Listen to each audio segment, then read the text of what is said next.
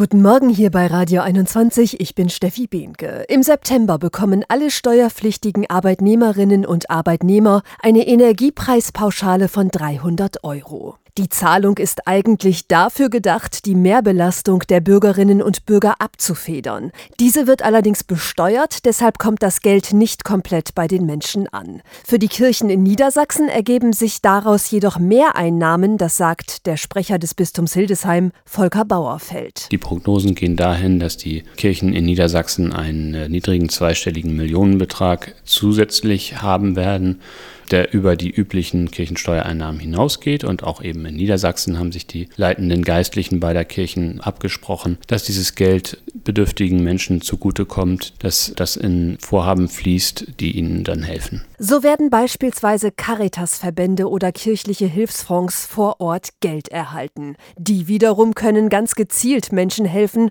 die aufgrund der derzeitigen Situation in Not geraten sind. Wenn eine Familie Probleme hat, wenn es darum geht, Schulsachen zu kaufen oder wenn die Heizkostenabrechnung eine Familie überfordert aufgrund von äh, wirtschaftlichen Zwängen. Das wären zwei Beispiele. Laut Caritas sind in Niedersachsen etwa 1,3 Millionen Menschen von Einkommensarmut betroffen. Schon Schon jetzt berichten die Mitarbeitenden der Sozial- und Schuldnerberatungsstellen, dass deutlich mehr Menschen als im vergangenen Jahr Unterstützung brauchen, weil sie zum Beispiel die Energiekosten nicht aufbringen können, sagt Bauerfeld. Und er betont, jeder kann diese Hilfsangebote in Anspruch nehmen. Das ist unabhängig von Konfession oder Weltanschauung. Also wer beispielsweise einen Caritasverband aufsucht, um Hilfe zu erhalten, der bekommt die ganz gleich, ob er nun Mitglied der katholischen Kirche ist oder nicht. Darüber hinaus haben die Kirchen vereinbart, selbst signifikant Energie zu sparen. In Gotteshäusern und kirchlichen Gebäuden heißt es deshalb ab sofort weniger heizen und beleuchten.